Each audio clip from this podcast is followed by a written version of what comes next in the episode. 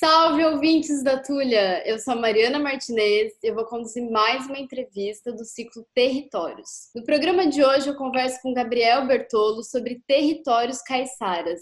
Gabriel é graduado pela Universidade Federal de São Carlos em Ciências Sociais, é mestre e doutor em Antropologia Social pela mesma instituição. Desde 2010, o Gabriel trabalha com pesquisas sobre fandango caiçara que é uma expressão musical, poética e coreográfica da cultura tradicional caiçara. E desde então, além das pesquisas acadêmicas relacionadas às temáticas da cultura tradicional caiçara, o Gabriel vem trabalhando junto ao Grupo Cultural São Gonçalo e a Oficina Escola de Artesanato Caiçara em vários projetos culturais, todos relacionados ao artesanato, à sustentabilidade e às políticas culturais da cidade de Cananéia. Gabriel também é aprendiz, assistente coordenador de projetos na oficina escola que eu já mencionei.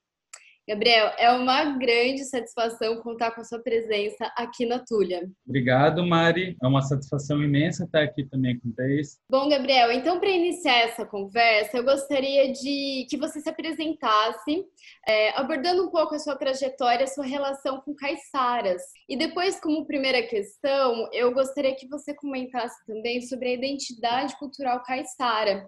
Né? Quais são as tradições, qual o modo de vida, e onde estão os povos caiçaras do litoral sudeste? Comecei é, a pesquisar e a ter interesse, né, até contatos mesmo com o pessoal, é, com os caiçaras de Cananéia, com as comunidades caiçaras de Cananéia.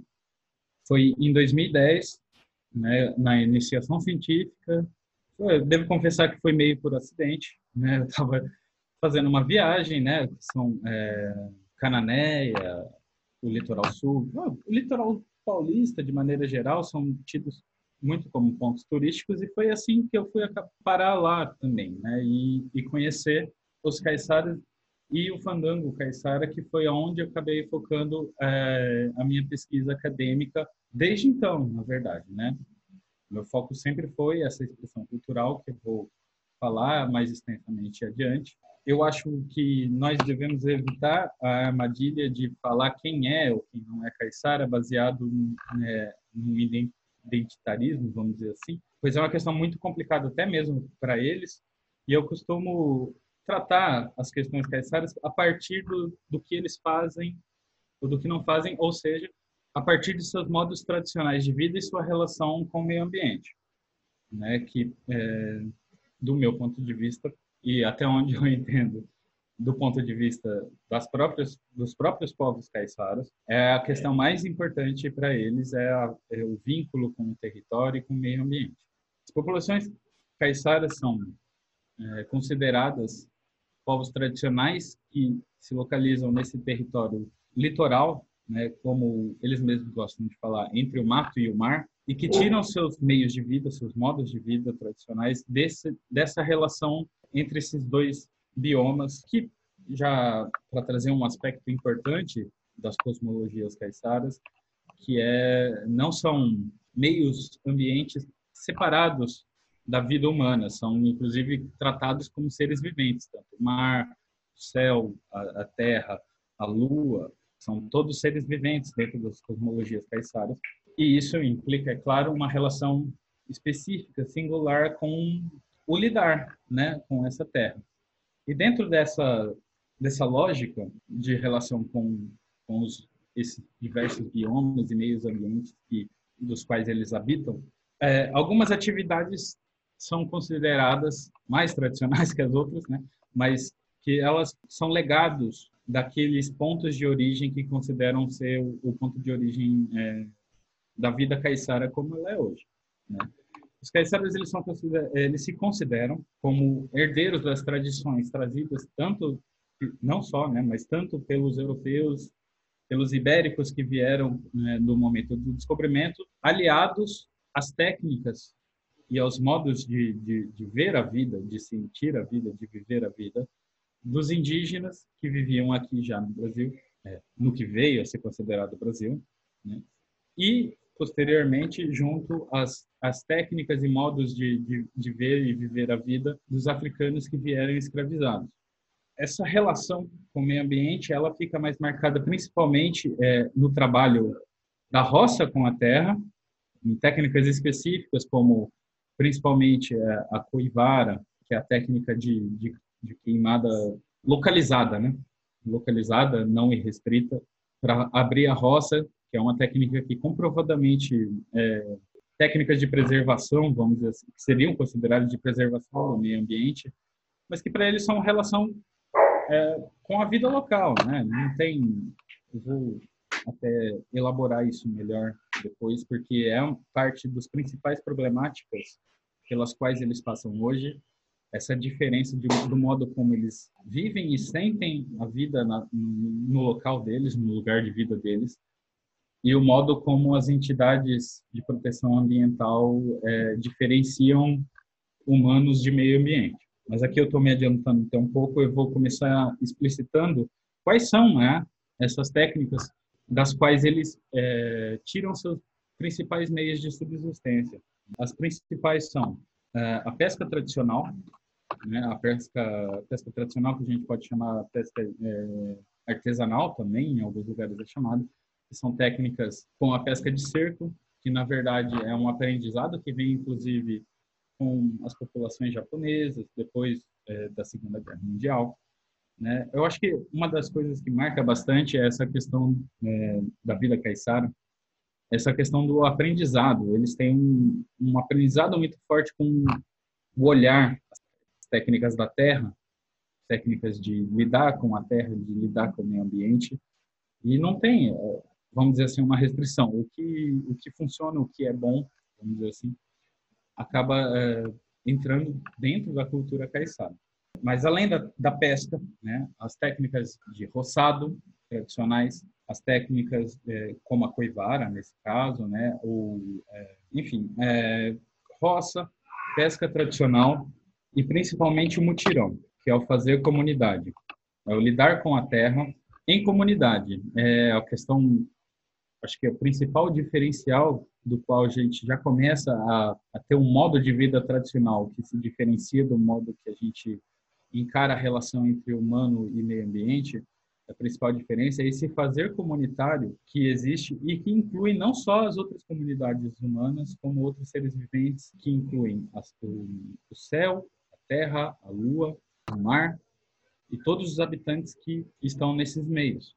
E esses modos de vida né, tradicionais implicam essa relação com a terra que não diferencia através da propriedade da terra. Eu acho que esse é o principal aspecto que faz o território caiçara ser considerado como um território é, diferenciado mesmo, e nesse sentido não tão distante de como é, populações indígenas e quilombolas encaram também, não encaram, mas vivem sua, é, suas relações com a terra. Então a gente tem um diferencial e aí sim volto para aquela questão do, do modo como, por exemplo, entidades de preservação ambiental encaram a relação humanos-meio ambiente e esses modos de vida tradicionais que são expressos na pesca e na roça, que é a diferença entre o território vivo e o território limite, vamos chamar assim, um território que se expressa apenas pelo limite. No território vivo, uma das questões mais importantes que a gente vai ter sempre é a questão do movimento, não só das pessoas que estão sobre esse território, mas do próprio território.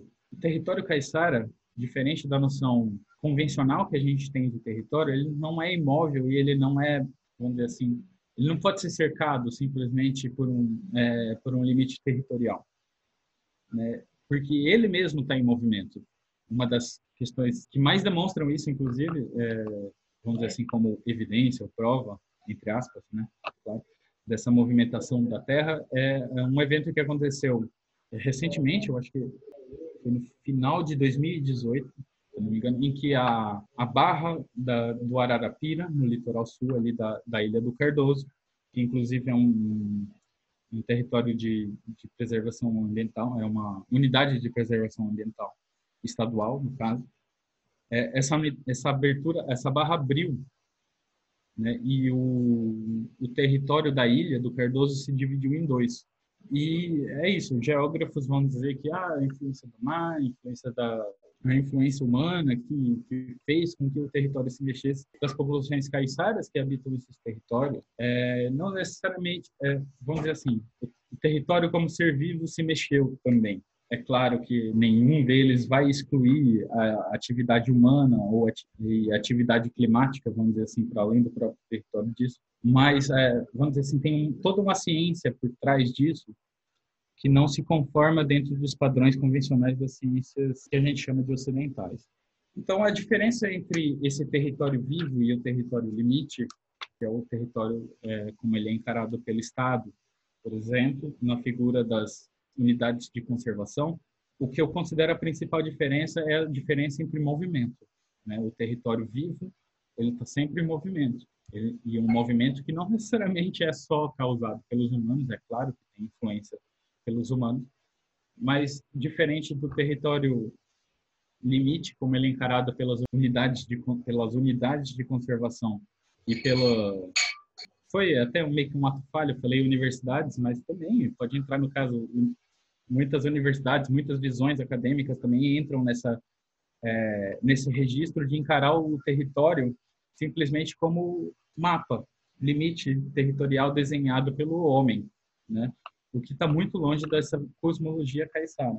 Então, é, nesse sentido, as atividades que fazem as tradições caiçaras, né, não só nos tempos passados, desde esse princípio de colonização do que veio a ser conhecido o Brasil como por, por, suas diversas transformações, incluindo aí a influência das unidades de conservação, a diferença fundamental é essa, é uma visão ecológica caiçara, é que ao mesmo tempo é, cosmológica e ecológica. Eles não, a, a, não têm essa distinção entre as populações caiçaras de como eles vivem e habitam e sentem a sua terra, o que é uma é, distinção muito clara quando a gente vai lidar nesse registro estatal. É, eu insisto um pouco nesse ponto, porque esse é também um dos principais problemas pelos, pelos quais eles passam, em termos políticos. Não tem, eu acho que termo mais preciso do que esse. Mas é, para seguir um pouco mais devagar né, nessa questão e deixar bem claro, esse território caiçara ele se estende. Em teoria, ele se estende pelo litoral brasileiro como um todo, né, em termos do, do, vamos dizer assim, da movimentação humana em relação à terra e das misturas de culturas que se deram é, em relação a isso.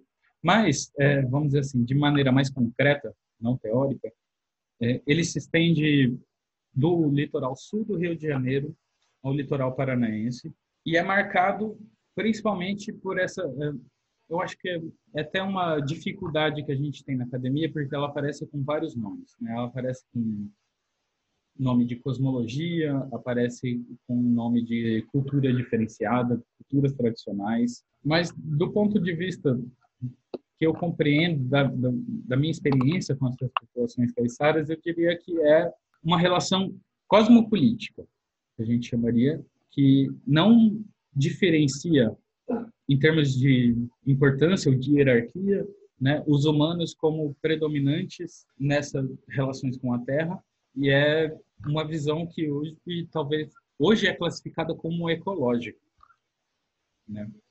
mas que eles não só lutaram, como continuam lutando para atestar que essas, essas relações tradicionais pensadas como é, os períodos de, de, pesca, o calendário lunar, né, que fazem com que eles regulem suas atividades em relação ao plantio, ao, aos momentos de ir ao, ao, mar fazer a pesca, de fazer de fazer colheitas, é, eles não, não têm essa diferenciação entre não são vamos dizer assim os humanos que decidem tudo.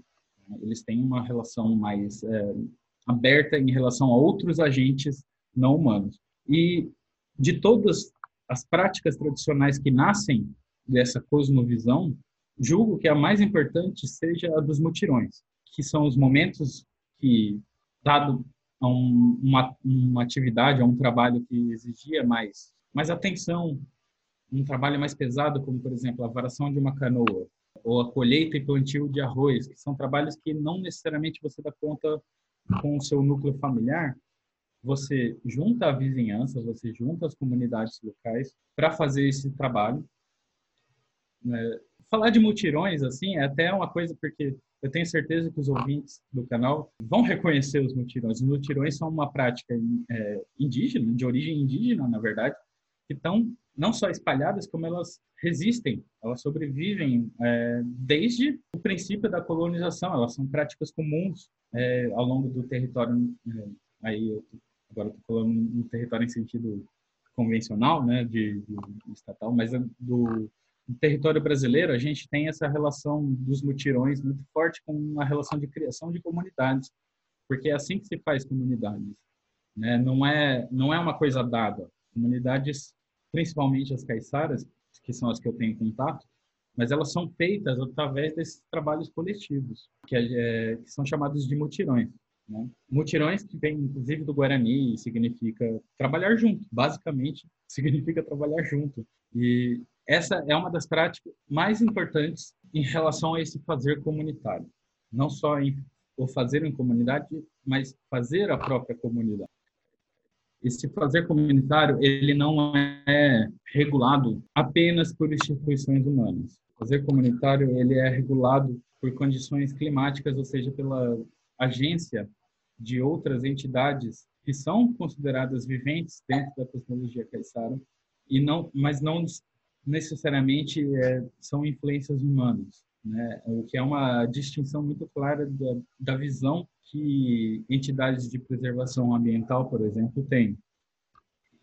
Gabriel, é, comenta um pouco sobre essa questão da, da, da crença né, católica é, vivida pelos caiçara, que não é exatamente uma, uma vivência comunitária institucional, né? Então tem uma, uma outra característica ali. Sim, acho que a principal expressão de religiosidade das populações tradicionais caiçaras é dada pelo que a gente chama de catolicismo popular, que é um catolicismo que é, não é regulado, na verdade, pela igreja, não é centralizado pelas decisões da Igreja Católica, não é centralizado sequer pelas atividades de um padre, por exemplo. Inclusive, muitas comunidades reclamam, reclamam mesmo, de que os padres nem aparecem lá, né? Mas é, os padres aparecem lá quando muito, assim, em, épocas muito chave, assim, muito, muito marcadas e muito esporádicas. Mas, enfim, o, o, o importante é que ela não é regulada por uma instituição, ela é regulada pela vida comunitária, pelas crenças em comum, o que é também acaba sendo um, um, um catolicismo muito mais aberto para relações com outras crenças que a, a princípio a gente consideraria não não, que não poderiam ser colocadas no mesmo saco, que são atividades que dizem respeito a, a, a religiosidades e cosmologias indígenas, atividades religiosas afro-brasileiras.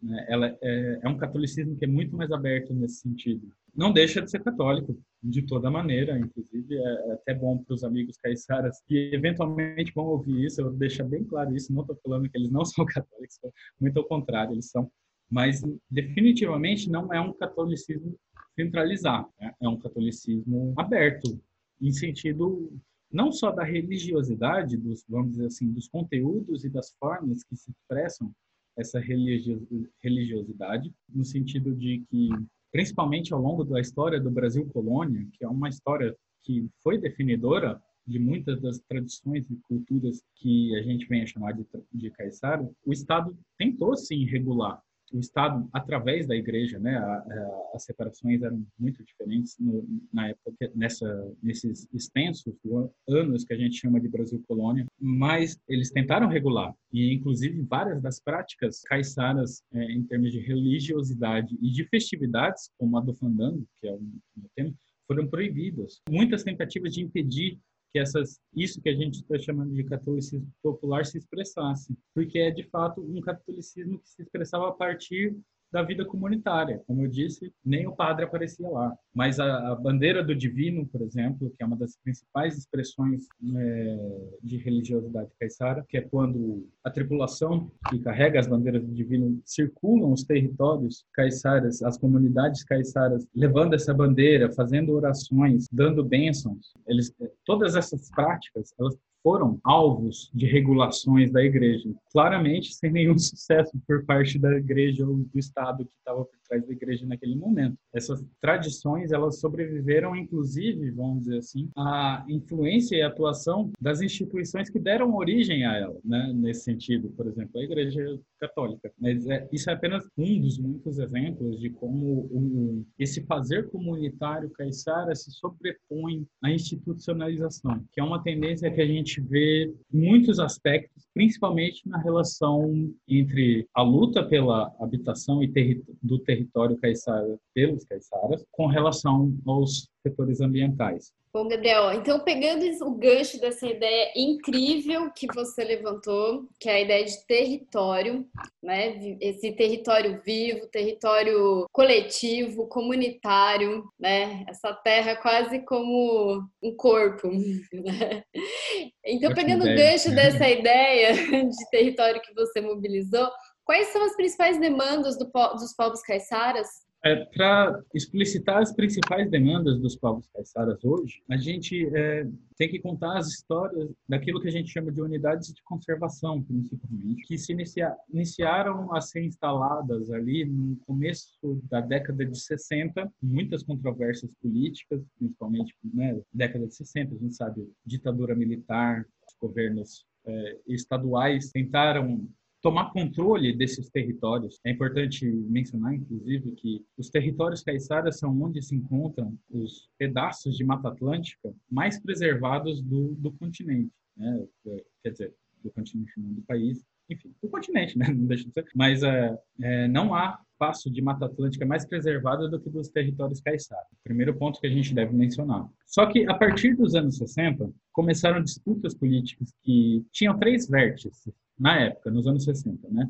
que é o, o, o, nascimento daquilo que a gente chama de preservacionismo ambiental, os interesses da especulação imobiliária e os interesses políticos em termos de é, do desenvolvimentismo, ou seja, é, principalmente ali na, na região do Vale do Ribeira, no litoral sul, tinham muitos planos para a construção, por exemplo, de usinas nucleares, como aconteceu no litoral sul do Rio de Janeiro, em Angra dos Reis. É, então, a gente tinha esses três vértices e o, o, o vértice, vamos dizer assim, que venceu a disputa política da época foi do conservacionismo ou preservacionismo ambiental, né? o que até se a gente levar em consideração o período da ditadura militar, é até algo um tanto surpreendente que esses setores tenham ganhado. Foi uma luta política importante da época, não se pode negar, porque impediu realmente que esses territórios ou fossem tomados pela especulação imobiliária, que foi algo que aconteceu sim no litoral norte, paulista e sul do Rio de Janeiro, e impediu também que tenha se tornado uma usina nuclear, por exemplo, principalmente ali no Vale do Ribeiro. Porém, com o passar do tempo,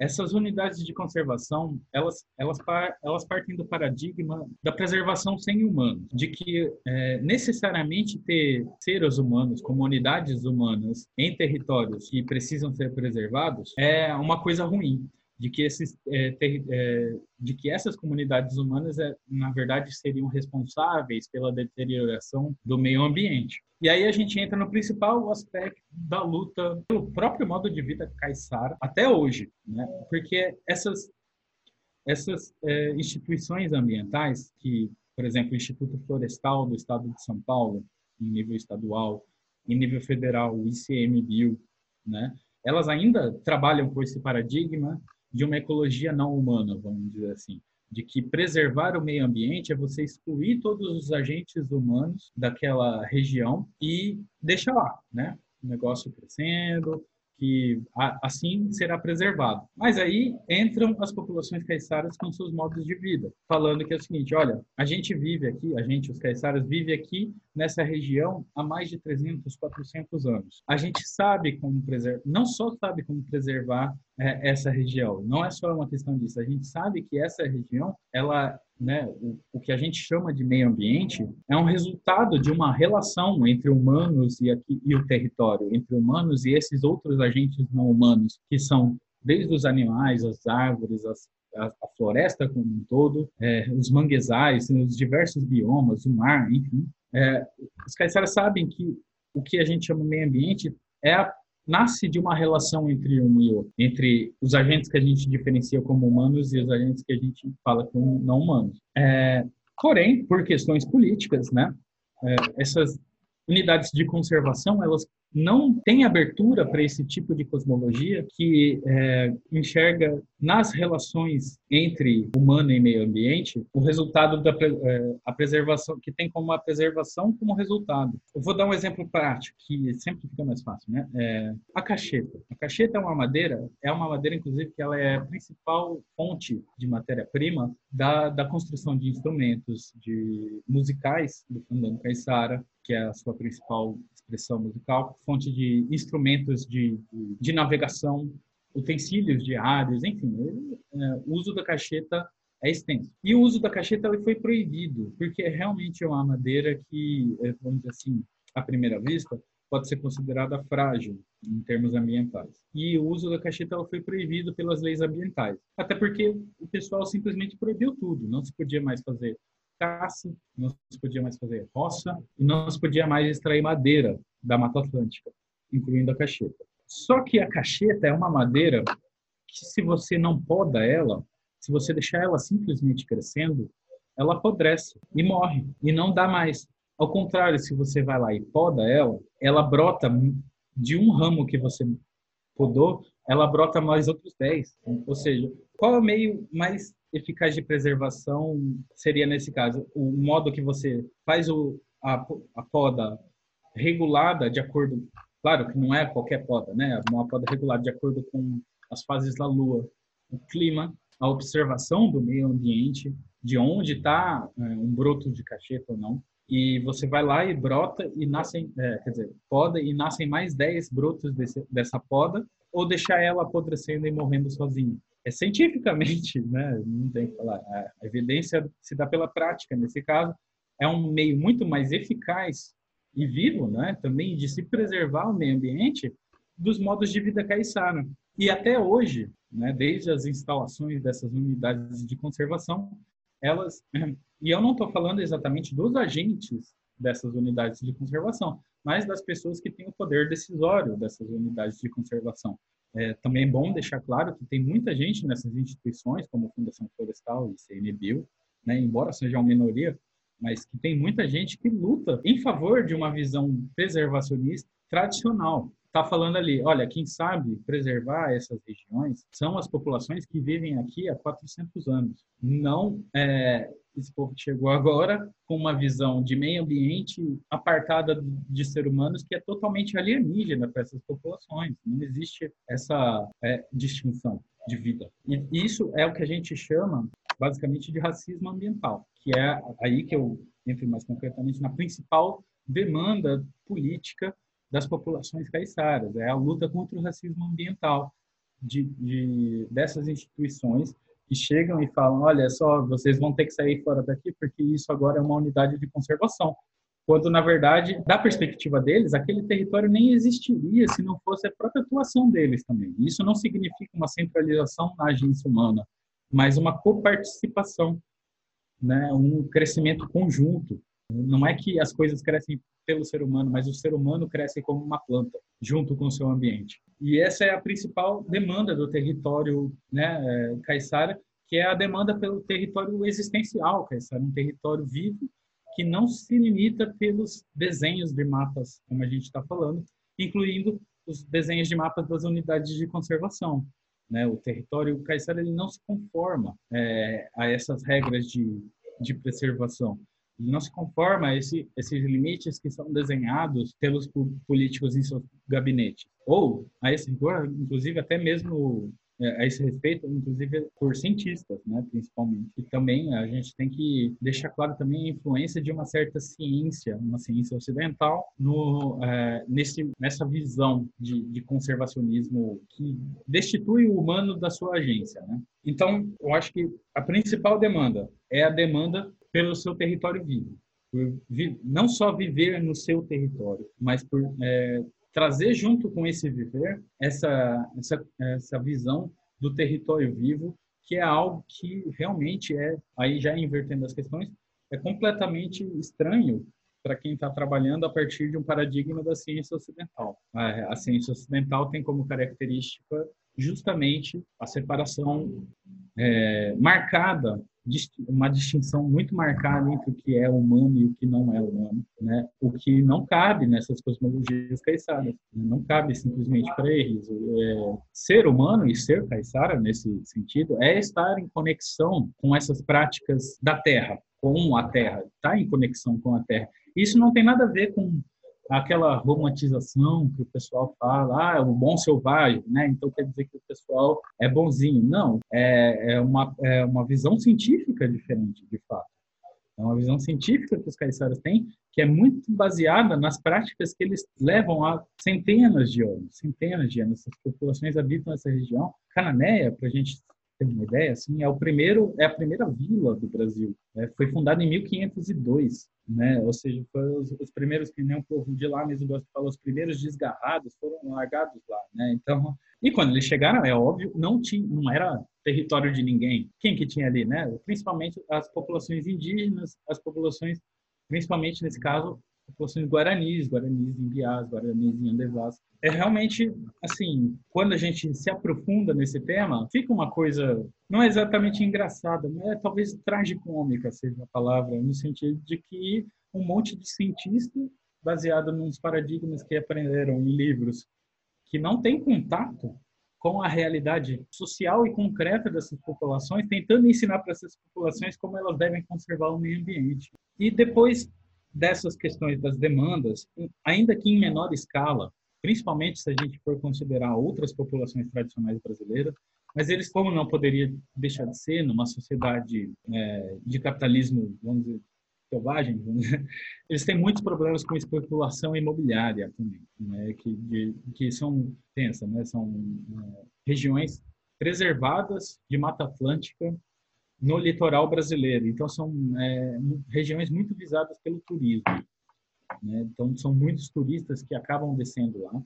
Isso acaba gerando dois problemas. Primeiro, esse problema da, da especulação imobiliária, que são pessoas que tentam tomar mesmo, né? Como eu acho que o, o exemplo de Trindade é chave, é um exemplo chave. Trindade no litoral sul do Rio de Janeiro, em que os caiçaras da região foram, não tem outra palavra para explicitar, mas eles foram enganados por, por pessoas que queriam tomar suas terras, foram enganados a assinar documentos que cediam as terras locais. Eles perderam seus territórios por essas pessoas. Muitas não sabiam ler, não sabiam que era um documento. O que é um documento? Uma, uma escritura? O que é isso? O que esse povo está chegando? Tomaram as terras desse povo para fazer o quê? Resorts, condomínios fechados. É, no litoral sul, que é a região onde eu pesquiso, isso é um, até por questões de acesso, isso é um, se deu em menor escala, mas principalmente no litoral norte paulista e no litoral sul do Rio de Janeiro, isso foi um movimento muito forte. Essas terras foram tomadas para se, é, se tornar empreendimentos imobiliários, e o que não se deu ainda no litoral sul. Mas se a gente observar as movimentações das, dos grandes setores imobiliários, a gente percebe que são coisas que eles estão tentando fazer. É, não muito recentemente, já, já tem uns dois anos aí, o governo do estado de São Paulo tentou, tentou está tentando, confesso que agora não, não sei agora qual foi a resolução do caso, mas transformar as unidades de preservação em, em áreas privadas, né? E essas áreas privadas, a gente bem sabe, elas serão só abertas, elas, claro, vão, vão culminar na expulsão das populações caiçaras que resistem nessas regiões e na abertura dessas regiões para turismo, porque nessas regiões é, é o turismo que dá dinheiro. E, inclusive, essa também é dado as proibições das unidades de conservação, das, dos modos de vida tradicionais, as proibições de roça, de pesca, é no turismo que elas é, se voltam para criar outros modos de condições de vida atualmente também. Então, elas também dependem do turismo. Então, é, é, fica numa, num beco, né? Um beco sem saída, em que você depende do turismo também para criar modos de vida, porque seus modos de vida tradicionais foram proibidos pelo Estado, mas o turismo também é um é predatório nesse sentido, de tanto de preservação quanto dos próprios modos de vida, né? No sentido de que a gente sabe como funciona o turismo. O turista chega lá, ele não quer saber exatamente da cultura local. É, é feito, é sim, a gente tem que reconhecer, é feito muitos esforços no sentido de criar o turismo que é, o, chamado turismo de base comunitária. O turismo que é baseado, que é feito não só controlado pelas comunidades locais, mas como ele é voltado não só para essa questão de tipo, ah, o cara vem aí e é, não está nem aí para quem está ali, mas de mostrar que a região tem uma história muito rica, que tem populações ali que vivem ali, que dependem daquele, é, da, daquela habitação para estar tá ali e que tem seus modos de vida tradicionais, de mostrar para os turistas que existem isso, né? Que se manifestam através do artesanato, da música, né, do fandango caiçara, que se manifestam através, enfim, de toda uma gama de práticas tradicionais que não é, que não é levada em consideração no, tarismo, no turismo tradicional predatório, né? Então eu acho que para colocar de maneira resumida, só para fechar aqui a fala, turismo predatório, especulação imobiliária e preservacionismo, ambiental ao modo, ao modo ocidental, vamos chamar assim. Né? Esses são os principais problemas pelos quais as populações caiçaras passam em seu território. Bom, Gabriel, e também aproveitando que você levantou essa questão do turismo, né, e que vai é, fomentar é, é, todas essas expressões culturais e tradicionais locais. E você comentou também sobre o fandango caiçara. Então, eu gostaria que você é, abordasse um pouco mais o que é o fandango caiçara, ou o que são os fandangos caiçaras, né? E quais, qual é a sua principal característica dessa manifestação cultural que ela foi reconhecida como patrimônio nacional, né? Eu acho que também é importante você é, abordar como o fandango se relaciona com outras é, tradições caiçaras que você acabou de mencionar. É, o fandango é, o, é meu foco de pesquisa, né? É onde eu dediquei todo o meu trabalho. Vamos dizer assim, é minha paixão acadêmica, é o que eu aprendi, é onde eu cheguei, né? Então, para mim é sempre um prazer falar do fandango e é também onde eu me sinto mais à vontade. Mas é, o fandango ele foi declarado pelo IFAM, né, o Instituto do Patrimônio Histórico e Artístico Nacional, foi declarado pelo IFAM em 2012 como Patrimônio Imaterial Brasileiro, no registro de livro de expressões. O fandango ele é marcado, ele é tido dentro das tradições caiçaras como o, o grande momento de confraternização que era dado como retribuição dos mutirões, né? Os mutirões, aqueles momentos de práticas comunitárias, vamos dizer assim, é, eu sou o, o cabeça, o chefe de uma família, e eu preciso de auxílio para varar uma canoa, que é né, passar a canoa que foi construída, na, seja ela de, de, de canela, geralmente, né, madeira de canela, que você precisa passar ela para o mar. Você não vai fazer isso sozinho. Alguém que já viu uma canoa caiçara sabe que não vai fazer isso sozinho. Uma canoa é muito pesada, né? Então você precisa do quê? Da ajuda da comunidade. Você faz um mutirão. Você chama toda a comunidade e como retribuição, você dá um fandango. Você dá a festa do fandango, que é a comida, a bebida e juntar os músicos locais para fazer esse grande baile do fandango. O baile do fandango, ele tem, nas próprias concepções caiçaras, ele tem duas modalidades, que é o fandango batido e o fandango bailado, né? O fandango bailado é difícil até descrever em palavras, né? É sempre melhor dançar, mostrar, né? Mas é uma dança em pares, circular, né? Os pares vão é, rodando no meio do salão, que é geralmente um tablado de madeira. E conforme eles vão é, rodando, um, dos desafios é inclusive que os casais não se trombem um no outro, né?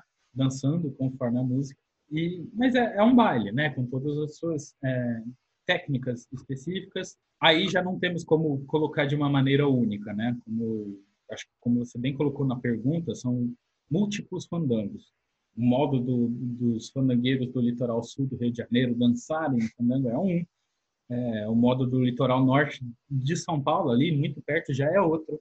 E conforme vai passando de comunidade em comunidade, uma vai aprendendo com a outra, são muitas técnicas de dança. Então, não tem como é, simplificar nesse caso. Mas é, a, existe uma distinção desse fandango que é bailado para o fandango que é batido. Fandango batido são formas já tidas mais como uh, ensaiadas, né? Que ele é, ele é, caracterizado pelo uso das tamancas por uma das pessoas nos pares. Antigamente, eu falaria pelos homens, né? E as mulheres usam a saia e vão rodando pelo salão, os homens vão batendo as, as suas tamancas de madeira, geralmente de cacheta, no tablado e fazendo e acompanhando ritmicamente os instrumentos do fandango. Atualmente isso vem mudando, não são só homens que batem as tamancas, né? Mulheres e crianças também que tinham antigamente essa coisa de que só adultos poderiam bater. Hoje tem muita a, a questão de que você tem que botar a criançada para bater tamanca, senão não, não, não se aprende, né? Justamente e hoje tem já temos crianças, já é uma questão mais aberta, né? Mas essa forma do batido, ela nasceu justamente de uma forma de trabalho, que é tido como o descascar do arroz nos tabulados de madeira. Os tabulados de madeira tinham é, um vão de 30 centímetros entre uma peça e outra e jogavam o arroz por cima e se batia tamanca em, em cima dessas desse, do arroz para descascar o arroz descascado caía né? E a saia das mulheres era responsável por ir limpando o arroz que, ficando, que ficava pelo, por cima do tablado. E isso cria formas é, de dança muito bonitas, que são preservadas. Preservadas, assim, sempre tentando, lembrando que a preservação, principalmente do ponto de vista caiçara, é transformação. Né? Então, mas elas são mantidas. Né? Nesse sentido, elas são mantidas, elas são práticas contínuas dos caiçaras até hoje. É, os, os, principais instrumentos é, do fandango caiçara são também todos produtos da Mata Atlântica, vamos dizer assim. São, é, são feitos com peles de caça de animais, são feitos com madeiras tradicionais como canela e a cacheta que eu mencionei anteriormente, né? Que são madeiras leves, são madeiras boas que ressoam bastante elas são leves para se carregar e elas ressoam bastante, então elas têm uma sonoridade muito específica, né? Inclusive diz a lenda, uma lenda caiçara, inclusive, que a, a viola caiçara é a mais preservada forma de viola do mundo desde que saiu da Península Ibérica. Né? Então, todas as violas brasileiras, inclusive as violas europeias, não têm o grau de preservação que a viola caiçara exibe desse instrumento que veio dos mouros, na verdade, né, a viola. Isso, é claro, é sempre motivo de discussão entre as próprias populações tradicionais, né, claro, mas é, o interessante nesse sentido é que para o fandango caiçara, isso é uma das características mais importantes do fandango, é a construção artesanal dos seus próprios instrumentos. Eles não se utilizam de instrumentos industrializados. Os instrumentos são todos eles retirados a, do modo de vida tradicional caiçara, que é, ou seja, vinculado intimamente com é, a vida na Mata Atlântica. E isso, como não poderia deixar de ser, se tornou um problema quando vieram as leis de preservação ambiental, que impediam eles de fazer roça, de extrair madeira. Pensa, né? Se você constrói a vida inteira um instrumento a partir de um material que você retira, de repente chega alguém e fala, ah, então, você não pode mais é, tirar isso daqui porque a gente está preservando. É tudo meio que tão bizarro assim, né? É bizarro para eles até hoje, né? É um negócio que eles eles falam no registro as populações caiçaras de absurdo mesmo. E, tipo, pô, esses caras não entendem nada. Como que eu, eu que nasci aqui, que eu entendo daqui, esses caras estão falando para mim que eu não posso, sabe? Porque eu vou estragar a mata. Não tem nada a ver. Ou seja, o fandango, a prática do fandango, não só no seu fazer comunitário, mas como a, a, sua cadeia de relações entre da construção de instrumentos, as, as motivações pelas quais se faz o fandango, também é intimamente ligada a esse modo de vida, a essa cosmologia que enxerga nos seres viventes da mata, dos céus e dos mares, parcerias mesmo. Né? São, são, a gente tem ali parcerias, não são é, antagonismos como são para as ciências ocidentais. É, uma outra coisa que é importante mencionar em relação ao fandango atualmente é que ele foi muito afetado por essas questões das leis ambientais, que impediram de você tirar um certo número de, de materiais para fazer os instrumentos que é, os mutirões, por exemplo, que eram a motivação básica para se fazer uma festa, para se fazer um baile de fandango, os mutirões eles diminuíram muito, se diminuiu muito a prática dos mutirões devido às leis ambientais. Que se você não pode fazer uma roça, você não tem como juntar a comunidade para fazer uma roça e não vai ter o baile de fandango consequentemente. Porém, principalmente a partir dos anos 2000, do Museu Vivo do Fandango, que foi uma atividade conjunta das comunidades caiçaras com pesquisadores externos, com a, a patrimonialização também, a declaração do fandango como patrimônio, ou seja, ações institucionais e políticas, acontece uma inversão. Né? Em vez do fandango se encontrar enfraquecido pela limitação das práticas ecológicas caiçaras, ele se torna o veículo pela luta e resistência das populações caiçaras em favor dessas mesmas práticas. Então, o fandango ele deixou de ser um efeito cultural, vamos dizer assim, da vida, para se tornar a principal meio de luta. Hoje em dia, é pelo fandango que as populações caiçaras expressam essas problemáticas que eu estou trazendo aqui hoje.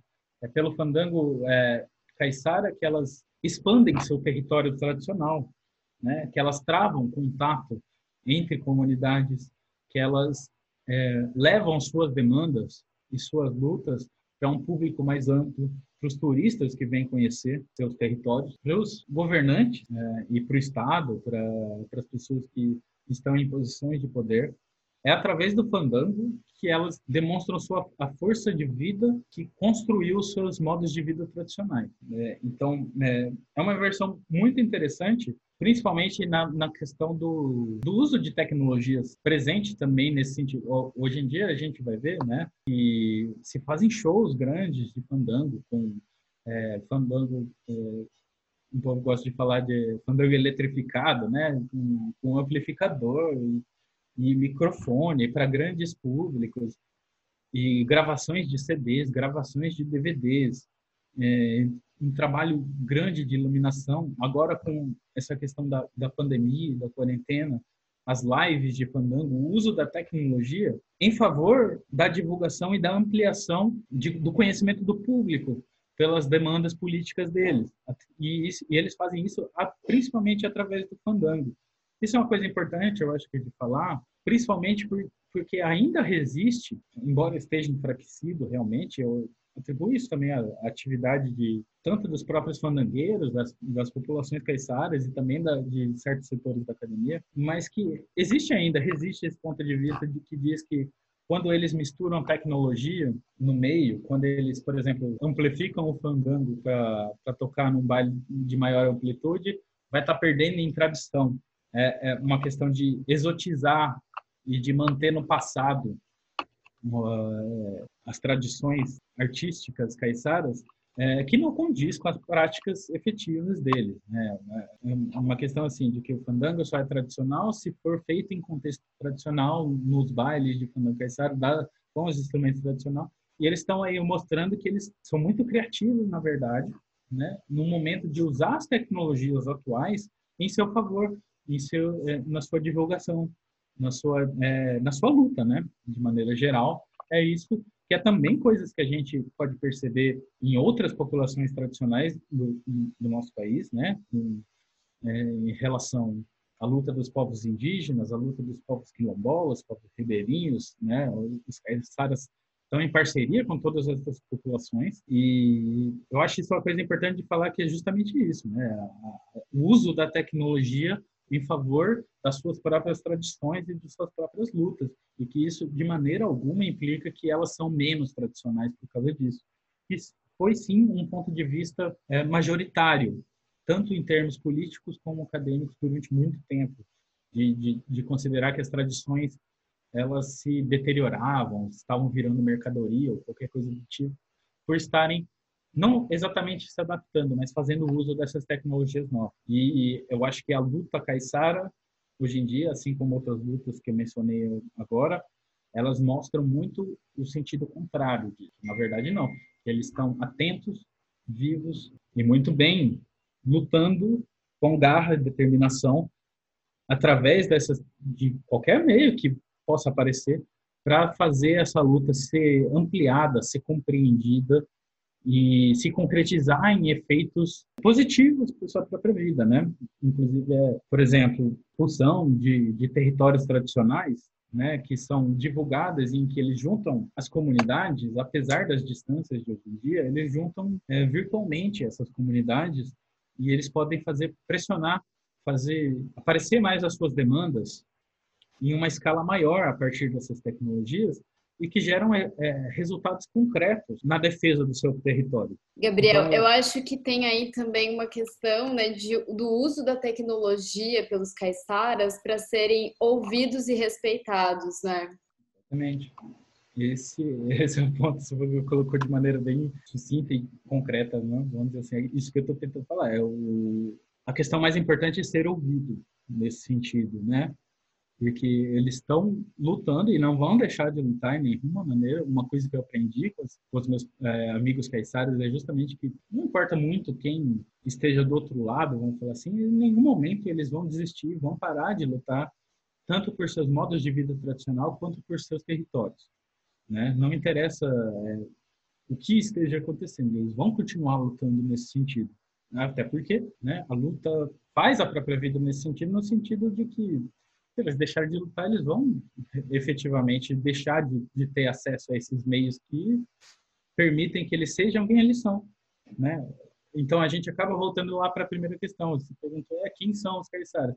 Os caiçaras, no momento, são essas pessoas que continuam lutando por seus meios de vida profissional, porque são esses meios de vida que fazem eles ser quem eles são, não uma definição anterior, né? Então, é, quem é Caissara? É o que faz coisas de Caissara. E hoje uma das coisas principais que faz de ser Caissara é lutar por ser Caissara. E eles continuam firme e forte nessa luta e tenho certeza de que, bom, a vitória virá. Não tem o que falar nisso. Pô, Gabriel, incrível ouvir tantas expressões, é, expressões de luta, né, da, de, desses povos tradicionais e é incrível é, entender um pouco mais sobre esse território caiçara que é tão, tão plural, né?